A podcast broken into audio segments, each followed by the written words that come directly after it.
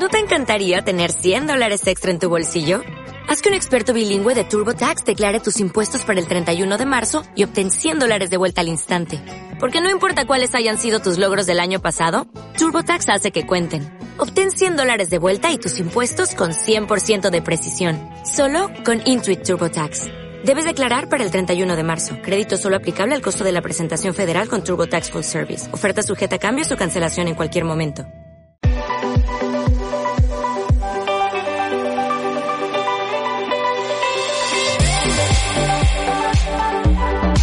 Bienvenidos a un nuevo episodio de Migrante 2.0, episodio número 23, el último de este 2020. Ya después de aquí nos vemos, creo que la primera o segunda semana de enero. Y bueno, antes que se me olvide, recordarte que donde veas o escuches este podcast, no olvides suscribirte en YouTube como arroba eh, como Emigrantes 2.0 o en Spotify, Google Podcast o Apple Podcast, Emigrantes 2.0. Suscríbete, por favor, es la única manera de apoyar este contenido. Te recuerdo que, bueno, esto sale todos los miércoles a las 9 de la mañana. También, si quieres estar enterado de cuándo se publica el contenido, puedes seguirme en mi Instagram personal, arroba underscore Michael Joseph.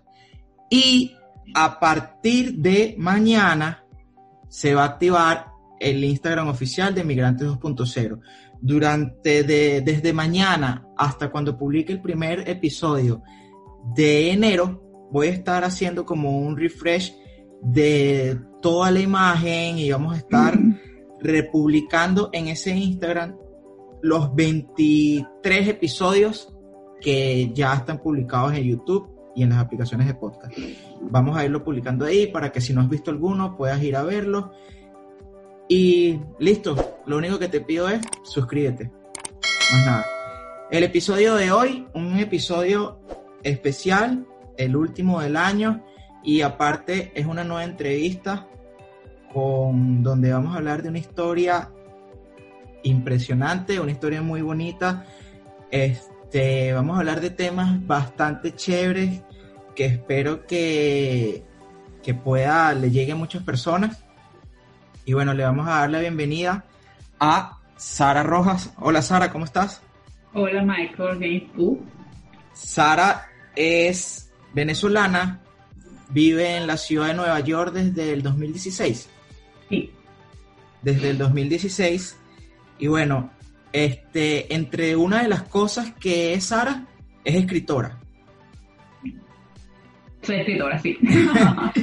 Pero antes, antes de llegar ahí, vamos a hablar un poco sobre antes del 2016.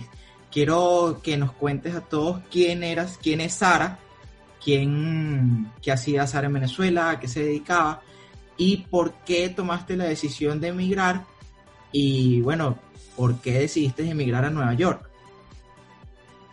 Bueno, antes de vivir en Nueva York, em, me dedicaba, manejaba, me dedicaba a trabajar para el grupo Mantex Metrópolis, que es el consorcio la organización que, que construye y administra centros comerciales en Venezuela, muy conocido como los Metrópolis.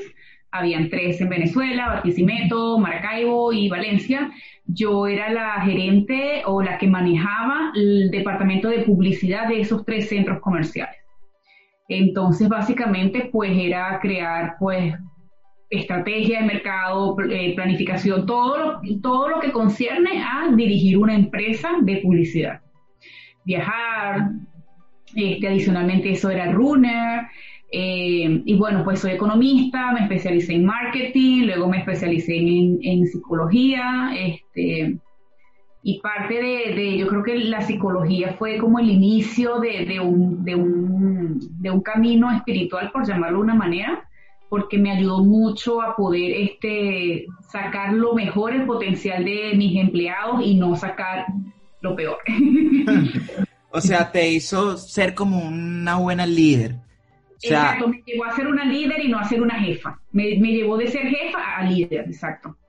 Exacto. Y cuando en el 2016, bueno, cuando decides emigrar, ¿cómo, ¿cómo eliges tu destino? O sea, porque me imagino que tendrías varias alternativas y, también pienso que, emigrar a Nueva York o sea, yo veo Nueva York como un monstruo de ciudad, una ciudad, o sea, por eso es una de las capitales del mundo y creo que, que vivir en ese tipo de ciudades es yo creo, ¿no? sin, sin, tener experiencia, pero yo lo veo como un poco difícil porque es una ciudad demasiado grande, es una ciudad que aparte costosa, con donde hay millones de personas, millones de culturas, un ritmo de vida demasiado rápido.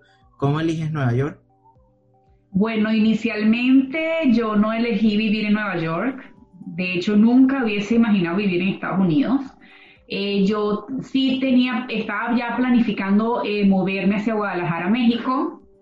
Ya había, de hecho, este, hecho algunas entrevistas de trabajo por Skype y había también este, obtenido eh, ofertas en universidades porque quería hacer una maestría, tú sabes, ¿no? Por el tema de que llegara ya siendo nueva, una maestría quizás te da también el soporte de decir, no, mira, yo obtuve esta maestría en esta universidad, en este país, sin embargo, eh, yo quería venir a un evento, este, que, mm, un evento espiritual que hacen todos los años en Nueva York y mm, pues se me, se me brindó la oportunidad para venir y pues saliendo del país eh, me ocurrió algo que tú sabes que, bueno, no sé si sabes, pero en Venezuela hay muchas alcabalas de policías, entonces esas alcabalas te, te paran para, no sé, para pedirte la cédula, para pedirte cualquier cosa. Y en una de esas alcabalas, yendo al aeropuerto, pues a mí me llevaron como una casita. Ellos pensaban que yo cargaba como comida en las maletas, algo así, yo no sé. Entonces me, me hicieron sacar las maletas, me las revisaron, este, yo tenía el, el, soporte del pago que yo había hecho para este evento, porque era pago, tenía la reservación del hotel, tenía mi ticket, o sea, pero pues cuando ellos me piden en mi cédula, dibujan en el sistema y ven que yo estoy en la lista de TASCON, que es la lista negra, este, dicen, pues ellos piensan que yo, ellos me buscaron en el sistema, pues ellos empezaron, ellos pensaban que yo venía aquí de una, empiezan con toda esa serie de, de, palabras que tú eres pitiyanqui, que dime qué tú vas a hacer para allá, y yo tenía mi soporte de que yo venía a un evento espiritual. Este, bueno, eso fue de verdad un, un, un episodio bien difícil porque tuve pues que pasar por, lloré, yo me acuerdo que, o sea, iba a perder el avión. Hubo un momento en que, bueno, no sé qué pasó, pero ellos me dejaron ir, pero me dijeron que si yo volvía me iban a buscar hasta debajo de las piedras. No el que estaba como más furioso porque eran dos guardias. Entonces uno de ellos me dejó ir. Yo como pude recoger mis maletas, ya la persona que me había, obviamente que me iba a llevar al aeropuerto no me podía llevar, o bueno, eso fue una locura. Pero finalmente vine al evento. Ya una vez que yo vengo aquí, obviamente es un evento de dos mil personas, la emoción, tú sabes, no, eh, un fin de semana, este, compartiendo esa energía, este, y, ya luego cuando todo pasa es como que, ajá, ¿qué vas a hacer? Claro, porque no venías a, quedarte, venías al evento. Venía al evento. Y es como que ese mal rato antes de venir que tú dices, bueno, si ellos me dijeron que, que, que me iban a buscar, ¿cómo me regreso yo para allá? Y empiezas a, y ahí es donde decides, bueno, quizás me, me quedo aquí, pues. Sí, porque es que es el tema de que yo, eh, de hecho, en el diplomado que yo hice de psicología, yo estuve con un chico que lo desaparecieron por dos meses y él tiene cicatrices en su cabeza porque la, la, mamá de su familia pensaban que estaba muerto. O sea, cuando esa protesta que se metían a los edificios sacaban a las personas, a él, o sea, y conozco a personas que que le ha pasado algo parecido a lo mío, pero se los han llevado en un carro y los han dejado lejos. Y sabemos la situación. Los que venimos de Venezuela sabemos que allá eh, la policía no le cuesta nada pues ponerte droga en el carro y decir que, que tú eres un narcotraficante o matan a las personas y lamentablemente dicen que fue ajuste de cuentas cuando las personas pueden que sean las personas más bondadosas del mundo. Sí, y, el, y el tema es que en esos casos tampoco tú no puedes denunciar, tú no puedes, o sea, ¿para dónde vas a denunciar si, so, si es los mismos organismos de seguridad los que te están atacando? Entonces es, complicado. Exacto.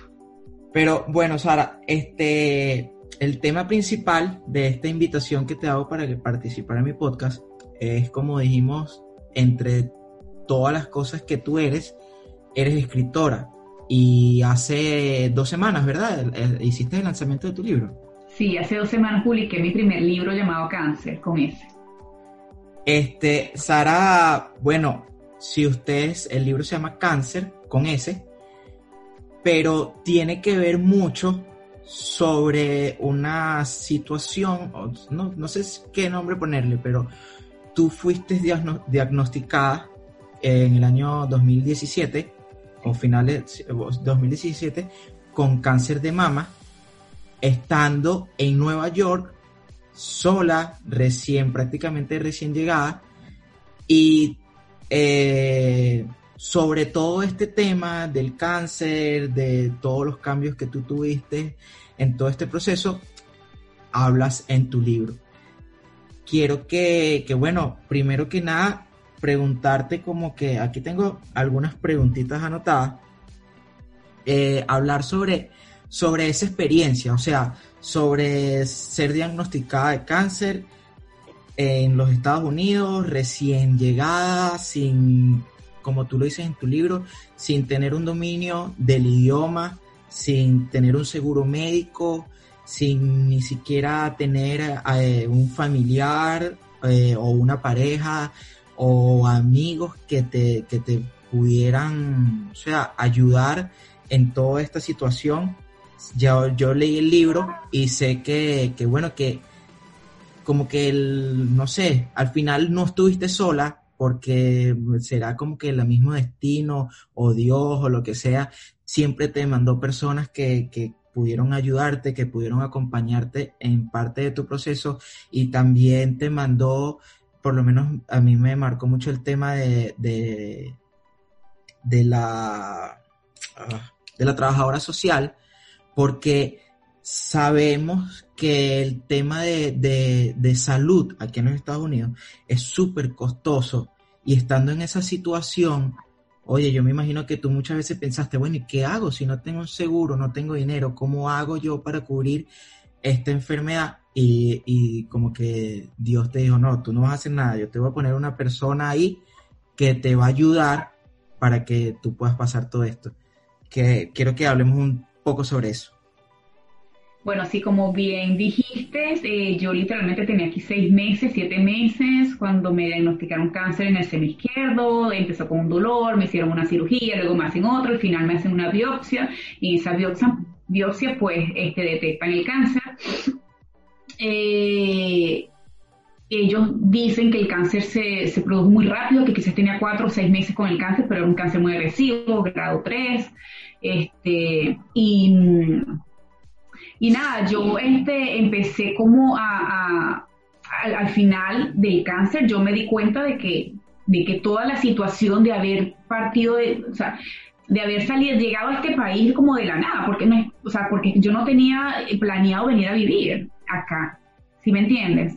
Este, yo creo que a veces la vida te cambia para bien, pero en ese para bien eh, tienes que atravesar un proceso que muchas veces pues viene con cambios fuertes para aquellos que no, no han empezado a hacer su cambio cuando tienen que hacerlo.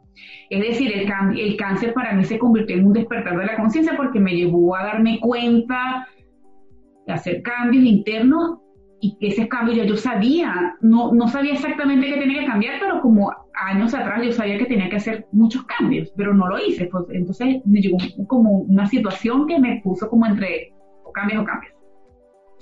Y, y bueno, parte de, de, ese proceso fue soltar, fue pedir y fue entregarme a eso que tú dices, puede ser Dios, puede ser el universo, la luz, los fotones, como quiera que tú le llames. Este, y yo realmente no tuve que hacer nada, todo llegó a mi vida. Este, y entre eso llegó la trabajadora social. Porque evidentemente, como tú acabas de decir, yo fui a la emergencia de un hospital que era privado, en esa emergencia del hospital me dicen, no, tú tienes una prótesis encapsulada porque yo tenía implantes en mis senos, este, pero yo sabía que un, un implante no se encapsula 10 años después, se encapsula los primeros seis meses de la cirugía. Pero bueno, yo me fui de ahí con ese diagnóstico y yo dije, yo, o sea, yo como que eso no puede ser y ya yo tenía literalmente 25 días con un dolor que era inaguantable, me ardía, sentía que me quemaba. Saliendo del hospital, como a los dos días me llama este, una trabajadora social, entonces esa persona se encargó de, pues, de, de que yo tuviera este, mi, mi mi cita con mi médico primario, que es el médico de cabecera aquí, el que te remite a los otros médicos, y hoy por hoy pudiera decir pues que esta persona este, no solamente, o sea, pasó más allá de ser mi trabajadora social y se convirtió no en mi amiga, pero alguien muy cercana porque es alguien con la que hablo pues por lo menos una vez al mes. Y que me ayudó muchísimo, en el hospital se encargaron pues de darme un seguro. De hecho, cuando me dan el diagnóstico del cáncer, eh, la misma trabajadora social me llevó como hacia su jefa y esa, y esa persona me dio, me, se encargó de que me dieran un seguro especial para la quimioterapia porque pues eso es algo muy costoso y que mi seguro, el que tenía primero, no lo iba a cubrir. Entonces, bueno, yo creo que parte de, yo creo que parte de las leyes de Nueva York, no sé si en todos los estados, todos los estados cambian, pero parte de las, las leyes de Nueva York es que aquí sea, las personas tienen su seguro, o sea, y bueno, puedo agradecer de verdad todas las bendiciones que pude tener pues en ese proceso porque literalmente no me faltó nada. No me faltó quien pagara la renta en mi casa, no me faltó comida. De hecho, hasta me buscaban en mi casa y me llevaban a comprar ropa para que yo estuviese como emocionada o, sabes. Por medio, o sea, por medio de, de esta enfermedad, tú em, empiezas como que a, tomar conciencia y a decir, bueno, esos cambios que como tú dijiste ya, tú ya sabías que tenías que hacer cambios en tu vida, pero que, no sé, los dejabas para después por cualquier cosa, y tú en, en durante la enfermedad, tú empiezas un proceso de cambios que, y, por, y te quiero preguntar, porque ya esa pregunta te la hice, te la hice, pero quiero que me la respondas aquí que grabada, pues.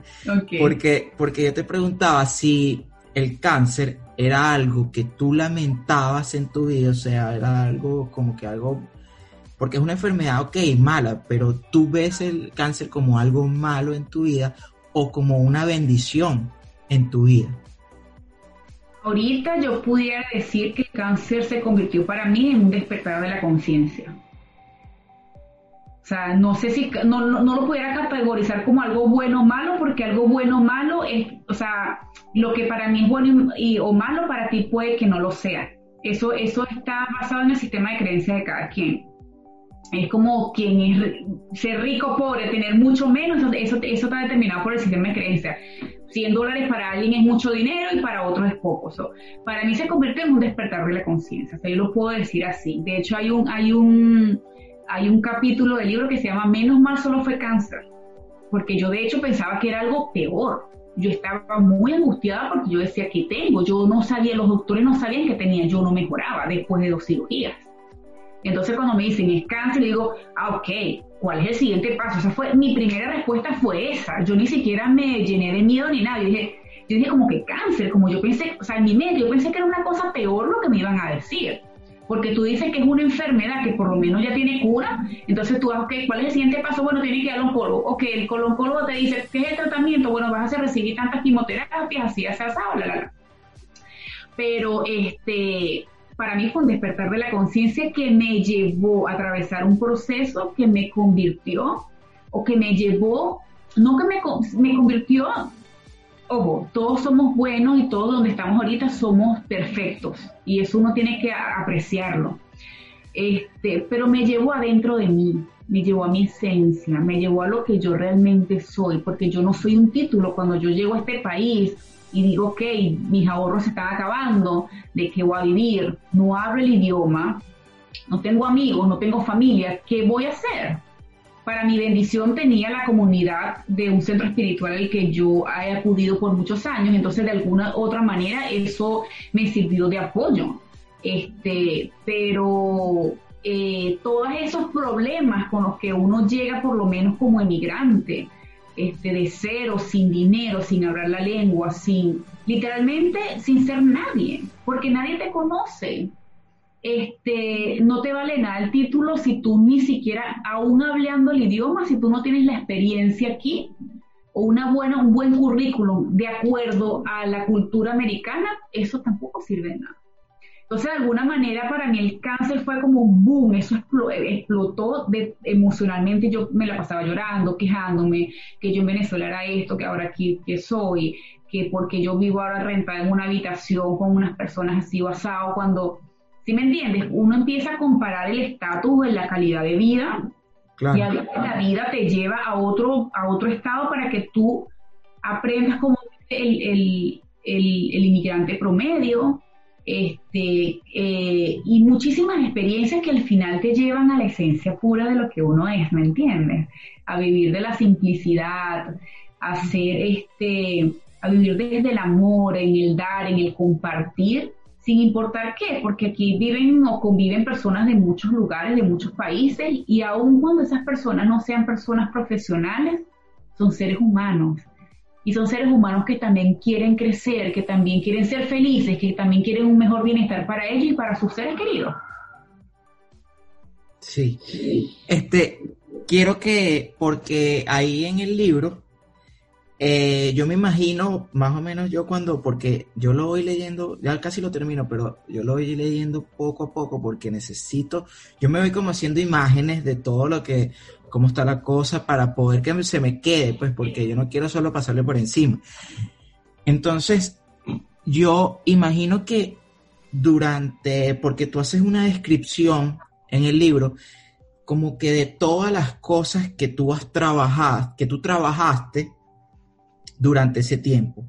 Me imagino que de repente durante la enfermedad, bueno, tenías que tener reposo, me imagino que habían unos días que te sentías mejor que otros y, pienso que de repente esos días donde te sentías mejor, tú empezaste a trabajar en ti, pero yendo como, como hablamos desde, ah, estábamos hablando antes, que fuiste hasta el día cero de tu vida prácticamente y empezaste a como que evaluar, ah bueno, ¿por qué yo soy así? ¿Por qué tengo estas actitudes? ¿Por qué pienso de esta manera? Y evaluar todas tus, tus experiencias desde niña para ver qué era lo que te iba llevando.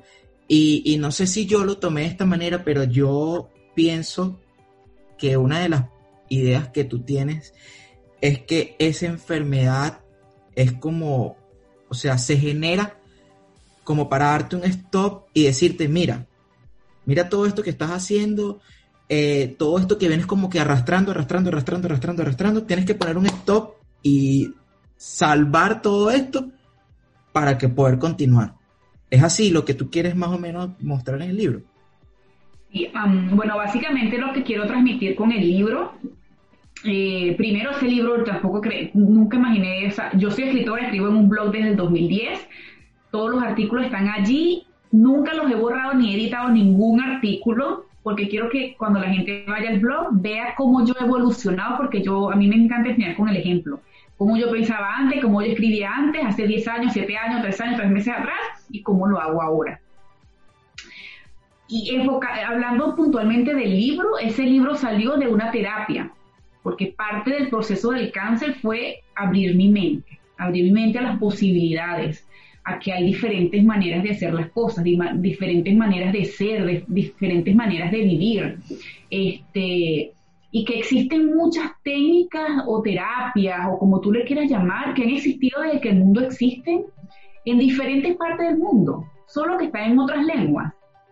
No quiere decir que esas sean más importantes que esta o que la otra. Quiero decir que son técnicas simples y sencillas como el oponopono, por ejemplo, que es decir, gracias, perdón, te amo.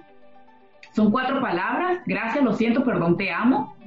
Y, también, pues, pues eso lleva parte también de internalizarlo, no es decirlo por decirlo. Tú tienes que sentir algo, tú tienes que tener una intención antes de tú hacer una terapia. Pero todas esas técnicas que yo aprendí, los, los cambios de hábitos alimenticios, saber que hay comida que es alcalina, que hay comida que es ácida, que la saliva es alcalina, que cuando, por eso mastica bien los alimentos, porque cuando en, en, la boca empieza el proceso de la digestión, uno empieza a masticar, a masticar, entonces los alimentos se vuelven alcalinos con la saliva y entonces preparan los alimentos para que cuando vayan bajando hacia los ácidos, pues la digestión, mira, el cuerpo humano es tan perfecto y parte del proceso del cáncer me llevó a aprender sobre mi propio cuerpo. Y una de esas técnicas que usé es de un libro que leí, se llama Páginas Matutinas, y era escribir tres hojas diarias, seis páginas. Lo que fuera, que escribo, lo que sea. Lo que sea, lo que sea, lo que tienes en la mente, ay, no sé nada que escribir, tú escribes, no sé nada que escribir. Pónchele, porque estoy en este país? porque me está pasando esto? ¿Pero porque mi mamá me dijo esto? Lo que tú quieras.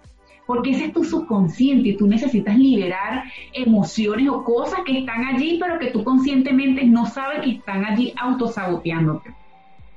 De allí salió el libro. Cuando yo termino de, de mis terapias, mis quimioterapias, hace tres años en octubre, y digo, wow, mira todo lo que yo he escrito y he escrito cosas que, que son maravillosos, que yo sé que les puede ayudar a otras personas en su proceso. Porque como digo, el cáncer para mí es un despertar de la conciencia y, y para mí ahora el cáncer puede ser cualquier cosa, la pérdida de un ser querido, la pérdida de un bien material, cualquier situación en la vida que nos pone entre la espada y la pared y nos dice, ok, tienes que hacer un cambio en tu vida. Entonces, esos cambios que yo empecé a hacer con el cáncer porque uno se vuelve una persona tan... A veces pasan situaciones en nuestra vida que nos vuelven tan pequeños, tan diminutos en, términos de humildad, pero a la vez tan poderoso porque nos llevan a nuestro centro, que uno empieza a darle importancia a las cosas que antes eran tontas o eran simples, pero que en el fondo son cosas grandiosas y maravillosas que realmente son el día a día, ¿me entienden? como poder respirar, como poder tener el don de la vista y poder contemplar un amanecer o un atardecer, o poder escuchar, poder distinguir los colores de las plantas. O sea, para mí literalmente fue una bendición.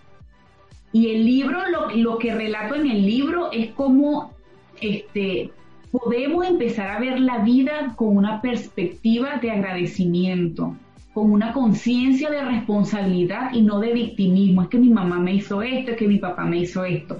Pero cuando hablo de tomar responsabilidad y no estar desde el victimismo, lo, lo digo a nivel emocional, porque lo hacemos robóticamente. Nosotros tenemos, fuimos programados con un sistema de creencias y somos así.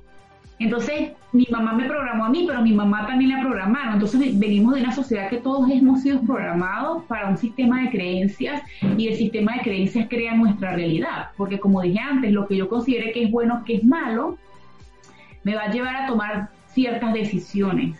Y esas decisiones me van a hacer crearme mi realidad. Y eso está muy entrelazado con lo que yo pienso, con lo que yo digo, con lo que yo hago y con lo que yo siento. Entonces, a nivel emocional me llevó a perdonar supuestamente a mi mamá, pero en el fondo me llevó a perdonarme fue a mí.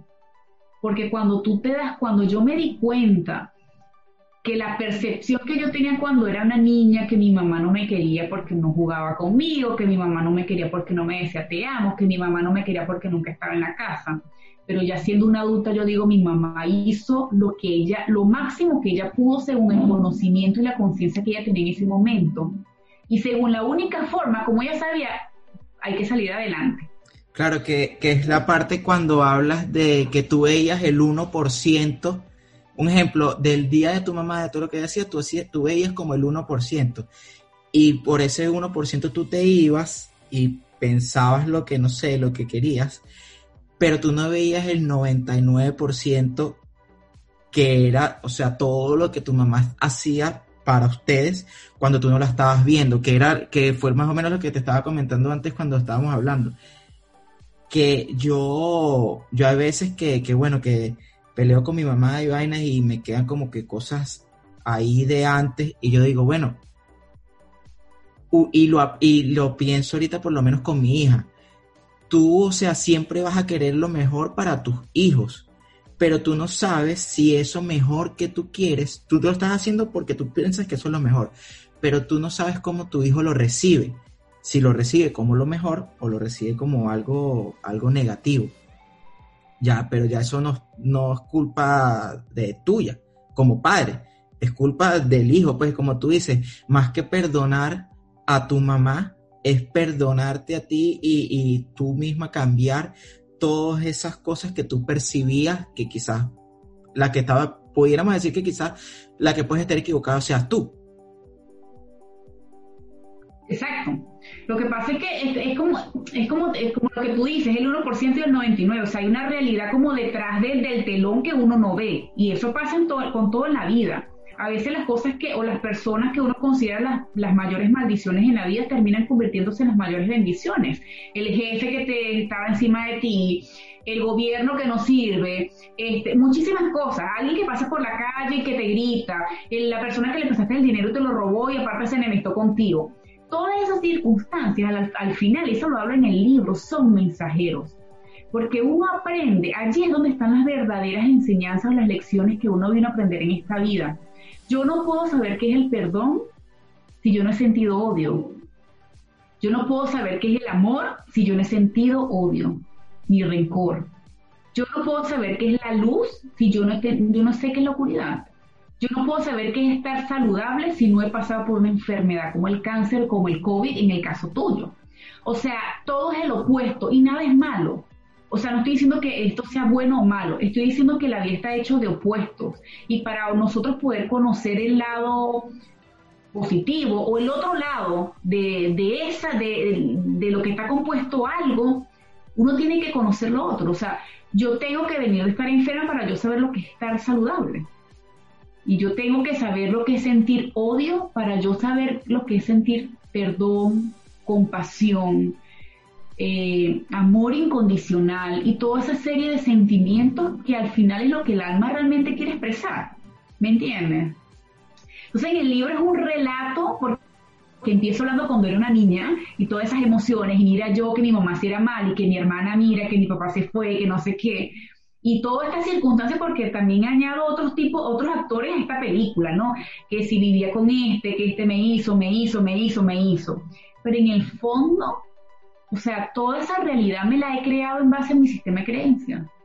Y todo eso yo lo hablo en el libro, no para decirle a las personas, esto te va a pasar a ti o tú tienes que hacer esto. Yo siempre las cosas que yo he aprendido, esto es muy personal, las cosas que yo aprendo, yo lo llevo a mí, a la practicidad para mí. Si esto es, no sé, hacer un ritual de 1, 2, 3, bueno, yo lo voy a hacer 2, 3, 1 porque a mí me funciona de atrás para adelante y ofrezco muchas herramientas prácticas.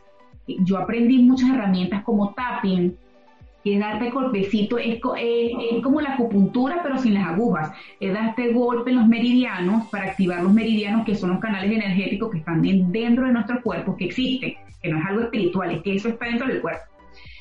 Aprendí muchas herramientas. Entonces dentro de eso yo traté de explicarla lo más simple posible cómo llevarnos al perdón, cerrando nuestros ojos, porque vivimos a veces, muchas veces vivimos en el pasado.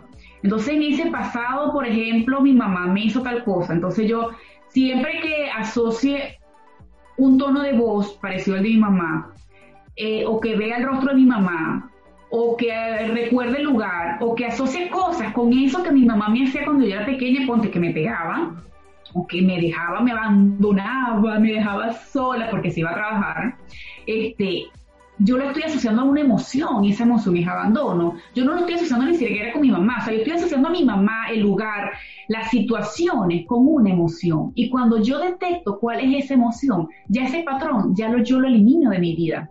Eso fue algo de lo que yo aprendí en el proceso con el cáncer. Y allí hay una terapia muy simple, tonta, pero muy poderosa, porque las cosas poderosas se encuentran en la simplicidad de la vida. O sea, tú no ves un atardecer como lo más complicado, uno abre los ojos y ve el atardecer. Quienes, se complican, quienes nos complicamos la vida somos nosotros, pero la vida realmente es simple. Y parte por lo menos que es ese ejemplo de esa meditación que yo siempre lo hablo con mis amigos, es nada, es cerrar tus ojos. Si tienes una situación que te da vuelta en la cabeza, vuelta en la cabeza, cierra tus ojos, vuelve a ese lugar, Imagínate la persona, imagínate la rabia, imagínate la situación. Y aunque tú no estás en ese momento físico, emocionalmente estás viajando al pasado porque tú empiezas a sentir como eh, tu cuerpo empieza a liberar químicos, te empiezas a sentir quizás un ardor en el estómago o la cabeza se te calienta o sientes un nudo en la garganta. Pero porque estás viajando en el tiempo con esa situación. Pero si tú abres los ojos, tú dices, ve, pero ¿por qué yo estoy sintiendo eso si estoy aquí? ¿Sí me entiendes? Esa persona no está aquí. Entonces, eso es un ejemplo de cómo emocionalmente vivimos en el pasado. Pero si nos, pero, rapidito, pero nosotros recrear nuevamente esa situación. Estando en esa situación, nosotros podemos, igual con los ojos cerrados, recrearla, crearla de una manera diferente. Si era alguien que nos insultó, imaginarnos la imaginación es muy poderosa. Imaginaron que esa persona realmente nos está diciendo algo bueno, porque energéticamente cortamos un cordón que nos mantenía, que había creado una fragmentación con esa persona y en vez de eso creamos como unión y amor, aunque más nunca volvamos a ver a esa persona. Mira, yo tenía años, no sé cuántos, pero tenía mucho tiempo que yo no leía un libro. Y, y este libro, por lo menos a mí, me ha choqueado demasiado porque, no sé, yo leo vainas que tú colocas y yo digo, verga, sí, sí es verdad, estas cosas pasan. Y, es como tú dices, tú lo publicas porque tú dices, mira, yo tengo aquí un material que quizás a otras personas también le funcione. Y yo no sé por qué, pero yo creo que es que cuando uno se va poniendo como, o sea, como que va pasando el tiempo, uno se va poniendo como viejo y te empiezas a pensar en un pocotón de vainas más, ¿no? Porque yo recuerdo que cuando yo estuve chamo, a mí me llevaron varias veces, mi mamá me llevaba psicólogos y broma, porque yo me portaba mal, era rebelde, era grosero y todo aquello.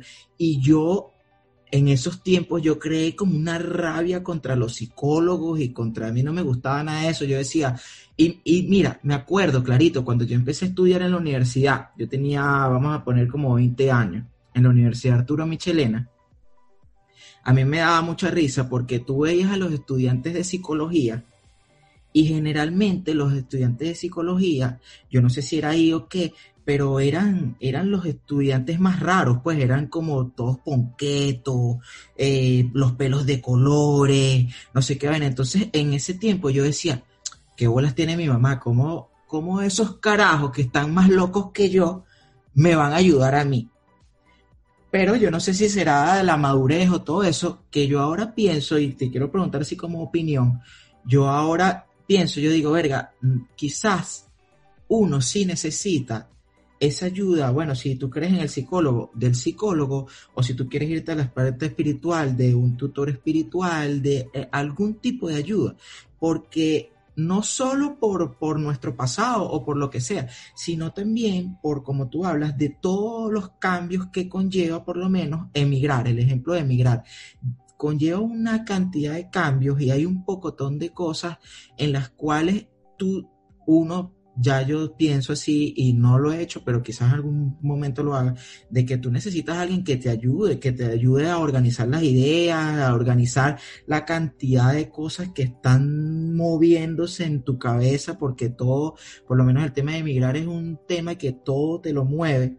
Entonces, ¿Tú opinas que, qué opinión tienes con respecto a eso? ¿Tú crees que sí sirve, o sea, sí debería ser de ayuda, a las personas sí deberían de buscar algún tipo de ayuda, sea psicología, sea psiquiatra, sea este, hay una ayuda espiritual o alguna ayuda religiosa en todos estos temas de, cambios y de procesos nuevos que, que, que está viviendo las personas? Sí, completamente estoy de acuerdo y, creo que prácticamente, eh, bueno, entre otras cosas, haber también creado unas bases sólidas de ser perseverante. Quienes me conocen saben que yo soy muy dedicada, soy muy eh, perseverante, constante. Y tengo un carácter bien fuerte, que eso quizás también me mantuvo, estoy sola, pero yo me voy, yo me puedo levantar y puedo ir al baño sola aún sintiéndome mal. Pero yo creo que yo, parte de mi proceso, yo no lo hubiese superado cuando hablo del proceso no solamente cáncer, emigrar, no lo hubiese superado sin la ayuda de personas y de personas que están en un nivel de conciencia más elevado que yo. Y que, y que personas que vinieron a mi vida este, en, términos espirituales. Yo no es que le tenga eh, algo a los psicólogos, pero yo soy, yo le tengo mucho miedo a tomar medicamentos y, no sé si, yo creo que son los psiquiatras los que generalmente... Los psiquiatras. Quieren, te quieren dar medicamentos. Para mí dar tu medicamento es, es entregarle tu realidad a la nada. Es tomarte una pastilla y olvidarte del problema. Y la vida continúa.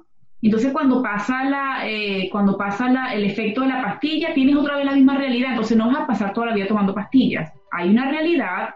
Para mí, para mí lo que ha funcionado es, y he pedido ayuda todavía, yo creo que todas las personas en todos los niveles tienen, tienen un, un, maestro, una guía, alguien con quien tú conversas, alguien que te escucha, alguien que te muestra otra realidad.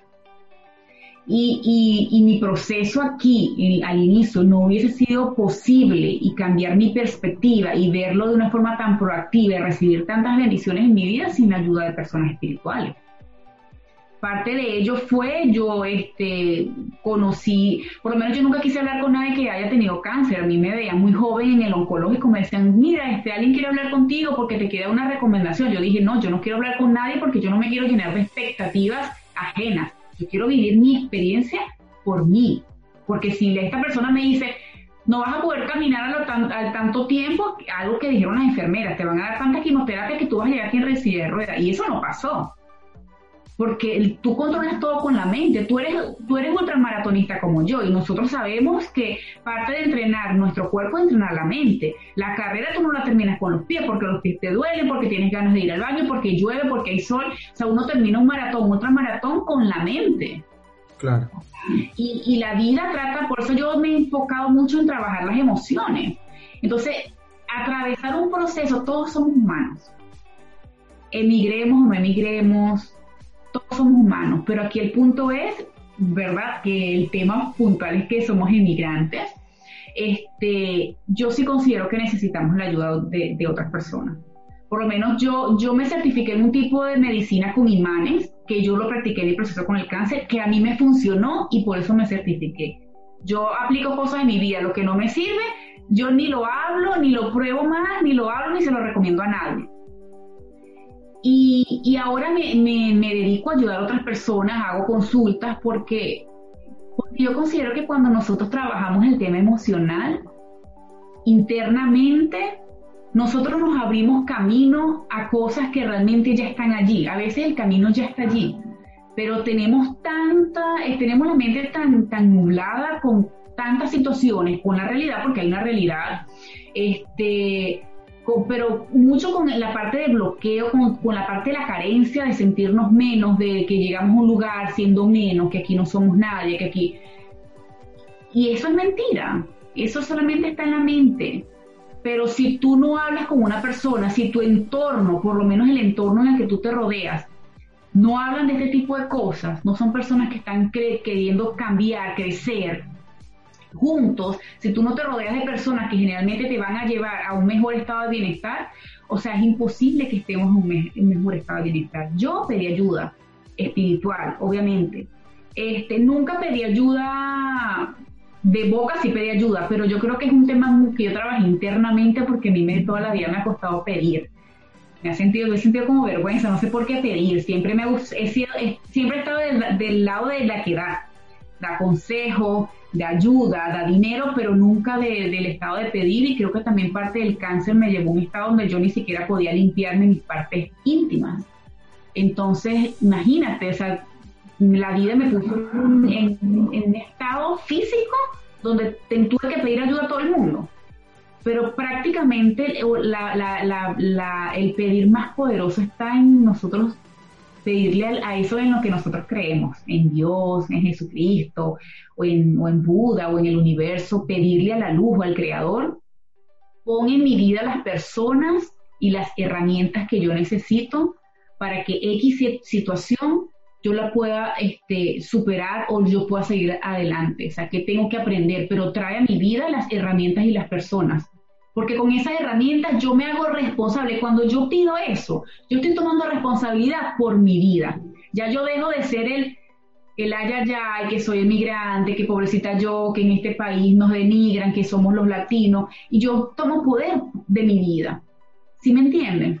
Eso, eso por lo menos me recuerda la parte del libro cuando, cuando tú describes cómo era la situación de la casa donde tú vivías, o sea, la situación de relación con las personas que vivían contigo, con la señora y la hija y el señor que era como el líder de la casa, y, y hay que estar, o sea, hay que ponerse como que pararse bien, tener los pies bien en la tierra y la cabeza serena, porque es como tú dices, mira, hay un pocotón de cosas nuevas dando vueltas. Estás en otro país, eh, tu profesión prácticamente no existe, nadie sabe quién eres tú, eh, estás sin dinero, aparte estás como en una casa donde tampoco la relación era buena y entonces ahí hay que hacer un trabajo de la, o sea, si tú no estás bien de como que de tu mente, de bien centrado, sereno, o sea, yo hubiese salido corriendo de ahí, no sé,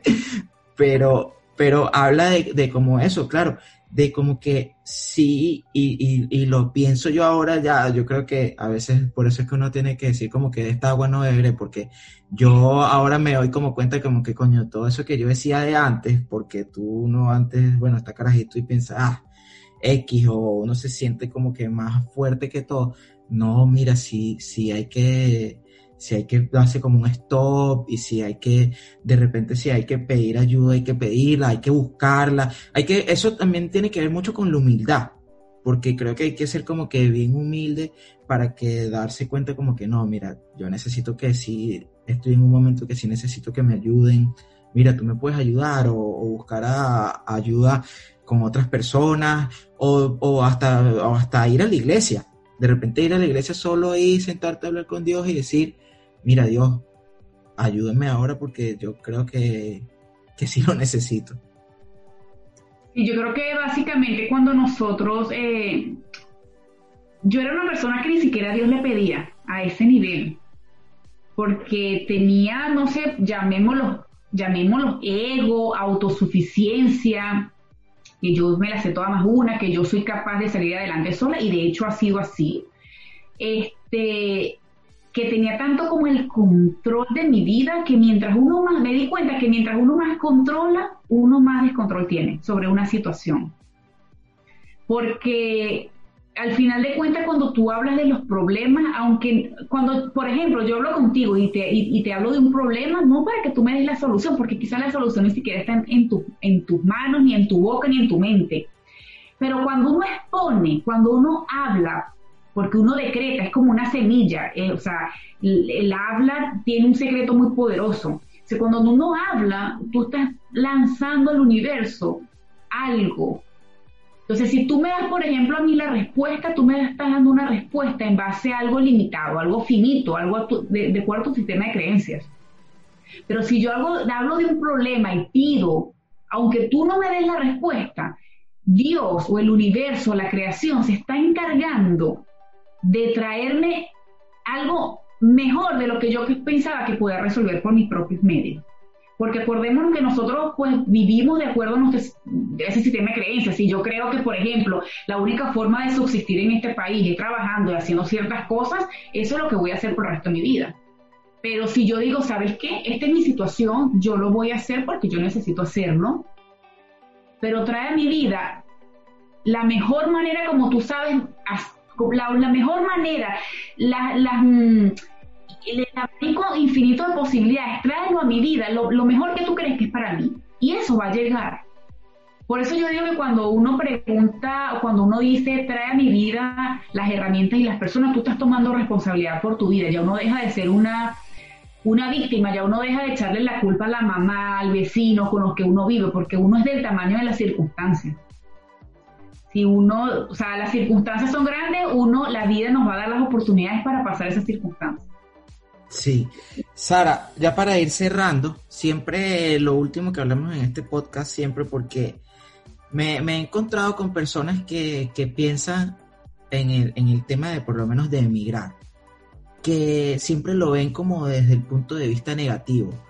Porque como te dije cuando estábamos hablando antes, que lo escuché ayer casualmente en un podcast, un muchacho decía que muchas personas aquí o, en distintos países, pero personas que le ha tocado emigrar, siempre están como con una actitud eh, negativa, critican, no están conformes, de todo se quejan, tal, porque muchas personas, él dice, la gran mayoría de esas personas no están aquí porque quieren, están aquí porque les tocó.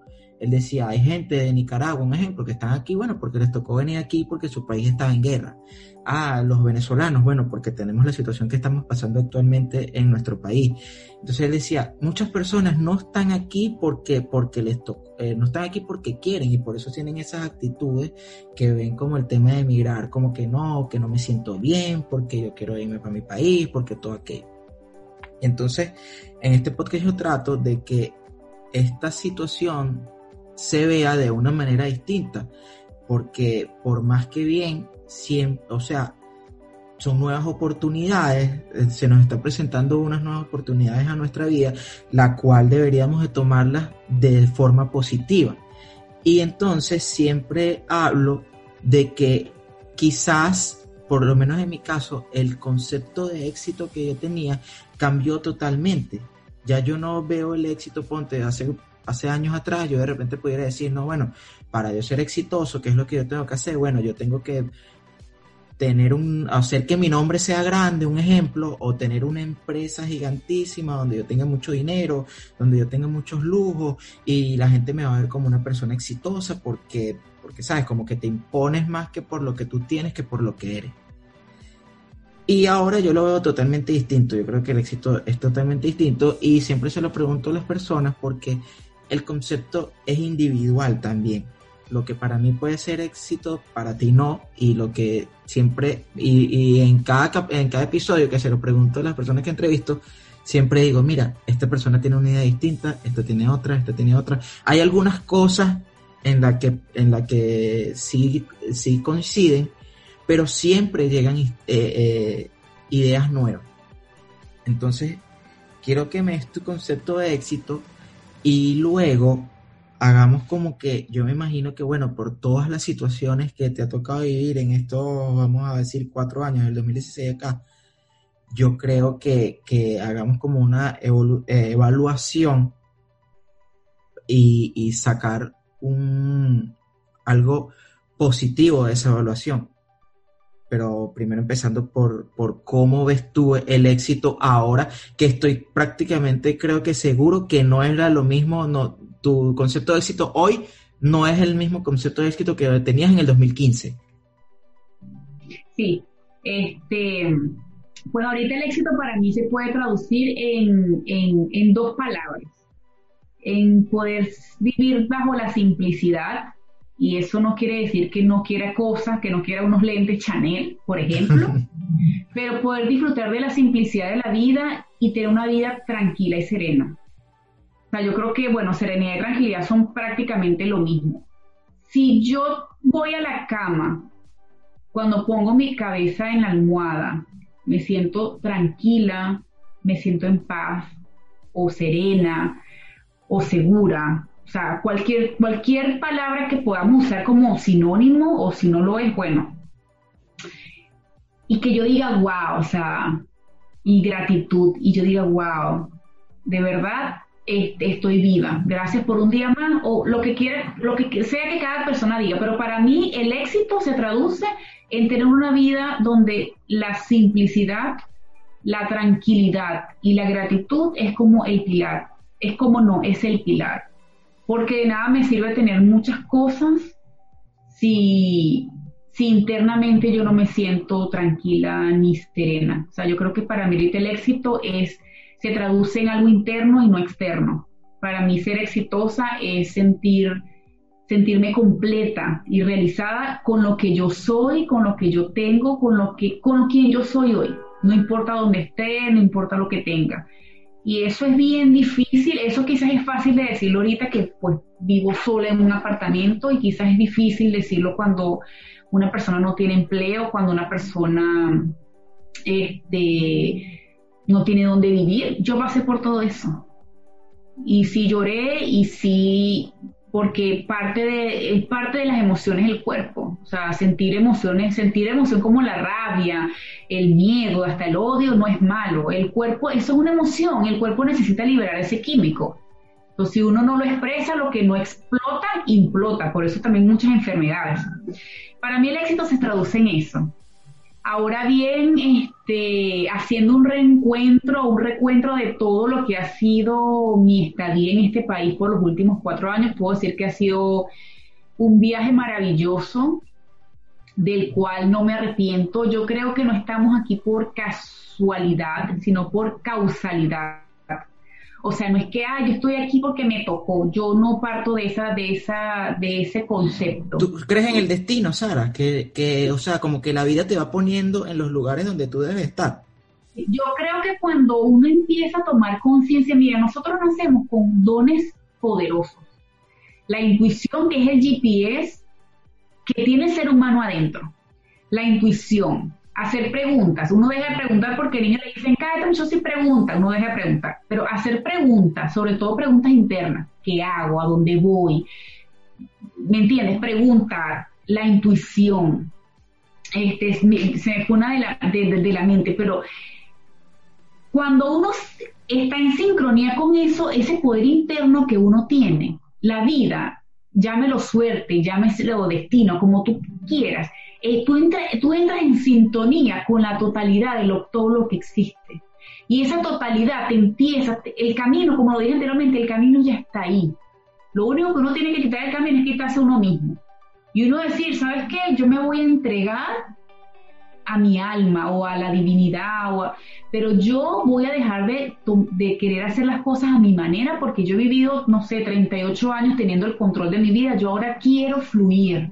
Entonces, cuando uno, cuando yo empecé a tomar conciencia, cuando digo empecé, no es que ya soy consciente de la totalidad, no, eso es un trabajo para toda la vida, uno evoluciona cada instante. Cuando yo empecé a tomar conciencia de, vaya, va, yo tengo la intuición y la he ido desarrollando y he aprendido a guardar silencio en mi mente, porque uno a veces en la mente tiene una chacha que habla y habla y habla. Todo empieza a sincronizarse.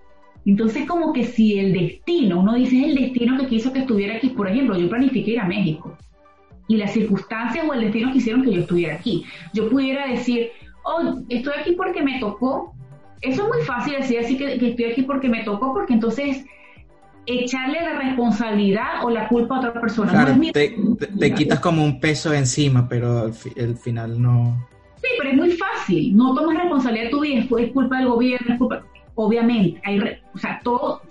Yo no estoy diciendo que el gobierno sea bueno y por eso nosotros salimos que nos hizo un gran bien. No, o sea, pero viéndolo desde un punto de vista de responsabilidad personal y yendo a nuestra propia esencia, cuando tú tomas poder de quien tú realmente eres, descubres el poder increíble que hay dentro de ti. Entonces dejamos de ser la, la, víctima y nos convertimos en, en, ver oportunidades. Porque de no hablar el inglés, porque yo solamente hablaba español, mira, empecé, ¿cuál fue la oportunidad? de Poder hablar, aprender otro idioma en la lengua materna de venir de una, de venir de, un sistema de creencias de mi familia y de, mis amigos, ah, wow, mira, empecé a vivir sola, chéverísimo, porque así no tengo que, que, decidir mi vida en base a lo que digan mis amigos o en base a lo que si mi mamá va a querer o no va a querer, porque, porque vas a estudiar eso, que porque vas a salir con ese hombre. No, yo puedo tomar ahora, aún siendo adulta, muchas personas se dejan llevar por la cultura, la sociedad o la familia del entorno en el cual se rodea. Yo dije, ah, es una gran oportunidad. O sea, lo que era un problema, que es estar sola, se convirtió en una oportunidad. Entonces, obviamente, uno cuando llega a otro país como emigrante, uno está iniciando de cero. Esa es una gran realidad. Pero uno no está en el mismo nivel. Eso es como los videojuegos. Yo digo Mario Bros, pero Mario Bros es de mi época o todavía existe. uno para pasar de un nivel a otro que hacía, uno se caía, se caía, se caía, hasta que ¡boom! uno pasaba para otro nivel. Y cuando uno empezaba en otro nivel, ¿qué empezaba a hacer uno? Uno empezaba de cero. Aprender cómo eran los trucos y el juego para uno poder pasar de nivel en nivel. Así es la vida. Entonces yo digo que si estamos aquí, wow, es una oportunidad para conocer un país muy grande, con una naturaleza mágica increíble, que jamás y nunca va a ser igual al país del cual tú vengas. Increíble, porque entonces tienes una oportunidad de conocer algo nuevo. Eso, eso yo siempre se lo digo a, amigos míos, porque me dicen, coño, es que el pedo de los Estados Unidos es que tú estás preso ahí, no puedes salir. Entonces, porque yo quiero viajar para no sé dónde, un ejemplo, para Europa. Y le digo, bueno, ok, está bien, no puedes de repente, ok, no puedes ir para Europa, no puedes ir, las, las cosas naturales de Venezuela no las tienes. Pero tienes un poco de opciones aquí también aprovechalas y ya, ¿para qué te vas a estar lamentando? No, porque es que tú estás preso ahí y no puedes ir para España. Ajá, pero bueno, qué carajo, no puedo ir para España. Voy para lugares aquí también, que hay, lugares increíbles y ya, y ¿para qué me voy a quedar yo quejándome ahí? Sara, ya para terminar, ¿dónde conseguimos el libro? Bueno, el libro lo pueden conseguir en Amazon versión digital. La siguiente semana, la semana que viene, después del 14 de diciembre, lo van a conseguir en versión papel, en español, en inglés. El libro se llama Cáncer con S, es una transliteración de la palabra enfermedad para que nos quitemos ese mito de que la enfermedad mata. No, o sea, las enfermedades o cualquier punto de quiebre en la vida, recuérdense siempre, váyanse con esto en la mente, es un desafío, es una oportunidad que nos está trayendo una gran bendición, nos está abriendo los ojos. El libro lo pueden conseguir en Amazon. Ok, tus redes... En papel puedan poder obtener una, una firma, si así lo desean de mi parte, porque voy a ser quien los va a distribuir desde mi casa. Tus redes sociales para las personas que quieran conocer más de ti, que quieran leer, voy a, también voy a dejar. Yo voy a colocar todos los links, voy a, cuando, tus redes sociales las voy a colocar aquí y voy a colocar en el link, en los links, eh, por lo menos el link de tu blog, el link directo donde pueden conseguir el libro, este, y bueno, los links a tu, a tu Instagram. Pero quiero que nos digas tus redes sociales para las personas que quieran contactarte por ahí, conectar contigo, alguna pregunta, alguna duda que tengan, leer los blogs, todo lo que quieran. Y bueno, mis redes sociales, bueno, mi website es Sara Energy, Sara con S y con H final, energy de energía en inglés.com. Ahí pueden conseguir artículos de verdad muy nutritivos que sé que les van a ayudar muchísimo, hecho con todo el corazón. Mi Instagram es Sara Rojas, Sara con H al final, Rojas. Eh, pues, y el, Twitter, Twitter, este, Charol Rojas, C-H-A-R-O-L Rojas. Son las redes sociales que más uso. Ok, todo el que quiera por ahí pueden preguntar. De verdad, yo les recomiendo el libro. tenía, como ya dije, tenía años sin leer un libro. Lo he leído poco a poco. Tengo como unas, no sé, como unas dos semanas leyéndolo. Mi novia se queja porque pues me he tardado mucho para leer 185 hojas, pero no importa, yo lo leo poco a poco, ya lo estoy terminando, ya este fin de semana lo termino. Y de verdad que está increíble, pueden leerlo, van a conseguir de verdad un contenido de calidad, algo les va a quedar de ese libro, por lo menos a mí, de verdad que el libro me tiene volando la cabeza en mil pedazos. Y, pero, pero, me, pero me gusta. Y bueno, Sara, eh, quiero agradecerte por la oportunidad que de estar aquí, de, participar en el podcast. Este, bueno, yo no sé si es felicitarte, no sé qué palabra decir, pero de verdad que eres una guerrera. O sea, te felicito por, por haber ganado todas las batallas que estoy seguro que se te presentaron desde el momento de la enfermedad, durante, después. Eres una guerrera porque has ganado todo eso. Y de verdad que, que te felicito me alegra muchísimo que estés bien. Teníamos un buen tiempo que, como que no hablábamos, pero por eso te digo, gracias por aceptar participar, por participar en el podcast y bueno, agradecido. Gracias a ti por la ventana, por la oportunidad. Vuelvo y repito, pueden ir al blog, es completamente gratis Pueden ir al blog y leer lo que quieran. Cuando se sientan solos, sepan que no estamos solos. Cuando tú lees, así sea una frase de una persona, a nivel energético, tú te estás conectando con esa persona. No estamos solos, piden ayuda. Eh, y bueno, siempre un, como un dato eh, antes de irnos, las cosas que les parezcan interesantes en todos los libros que lean, resáltenlo. Porque eso que le llama la atención es un aspecto en sí mismo en el que tienen que checar cómo pueden no mejorarlo, ya somos, ya somos mejores, ya somos, tenemos que aceptar quién somos hoy, somos perfectos hoy porque hoy somos de acuerdo a la conciencia y el conocimiento que tenemos hoy. Si aprendemos algo dentro de una hora, ya mañana vamos a ser, dentro de una hora vamos a ser alguien diferente. Pero de verdad les deseo todo lo mejor desde el fondo de mi corazón. Eh, vuelvo y repito, no estamos solos, pidan, sobre todo hablen con su alma, pídenle mucha ayuda y guía porque las respuestas pueden que les, sorprendan, le van a llegar, cuando uno pide y abre el corazón, llegan cosas más allá de nuestro sistema de creencias. Eso que dice Sara de resaltar, miren, yo lo hice, aquí tengo una, por aquí tengo otra, tengo un pocotón, eh, aquí todo lo que voy ahí, que, ah, que lo voy y lo rayo porque de verdad que es como le digo, van a conseguir en el libro un contenido que algo les va, o sea, les va a traer, les va a recordar o, algo les va a ayudar el libro. Sara, muchísimas gracias y bueno, Nos vemos en el próximo Emigrante 2.0.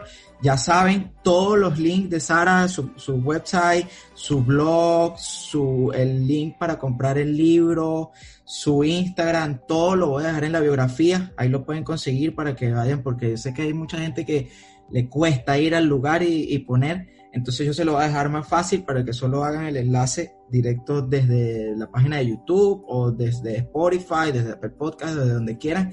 Les recuerdo mi Instagram, arroba underscore Michael Joseph, por ahí se enteran cuando sale cada episodio, por ahí están enterados de lo que estoy haciendo. A partir de mañana vamos a tener el Instagram de Inmigrantes 2.0. Vayan y le dan seguir. Vamos a estar estos días de diciembre y los primeros días de enero dándole como un research a todos los episodios, desde el episodio 1 hasta este que es el episodio número 23. Y la primera o segunda semana de enero ya viene un nuevo episodio de Inmigrantes 2.0. Eh, bueno, Sara, muchísimas gracias. Bye bye.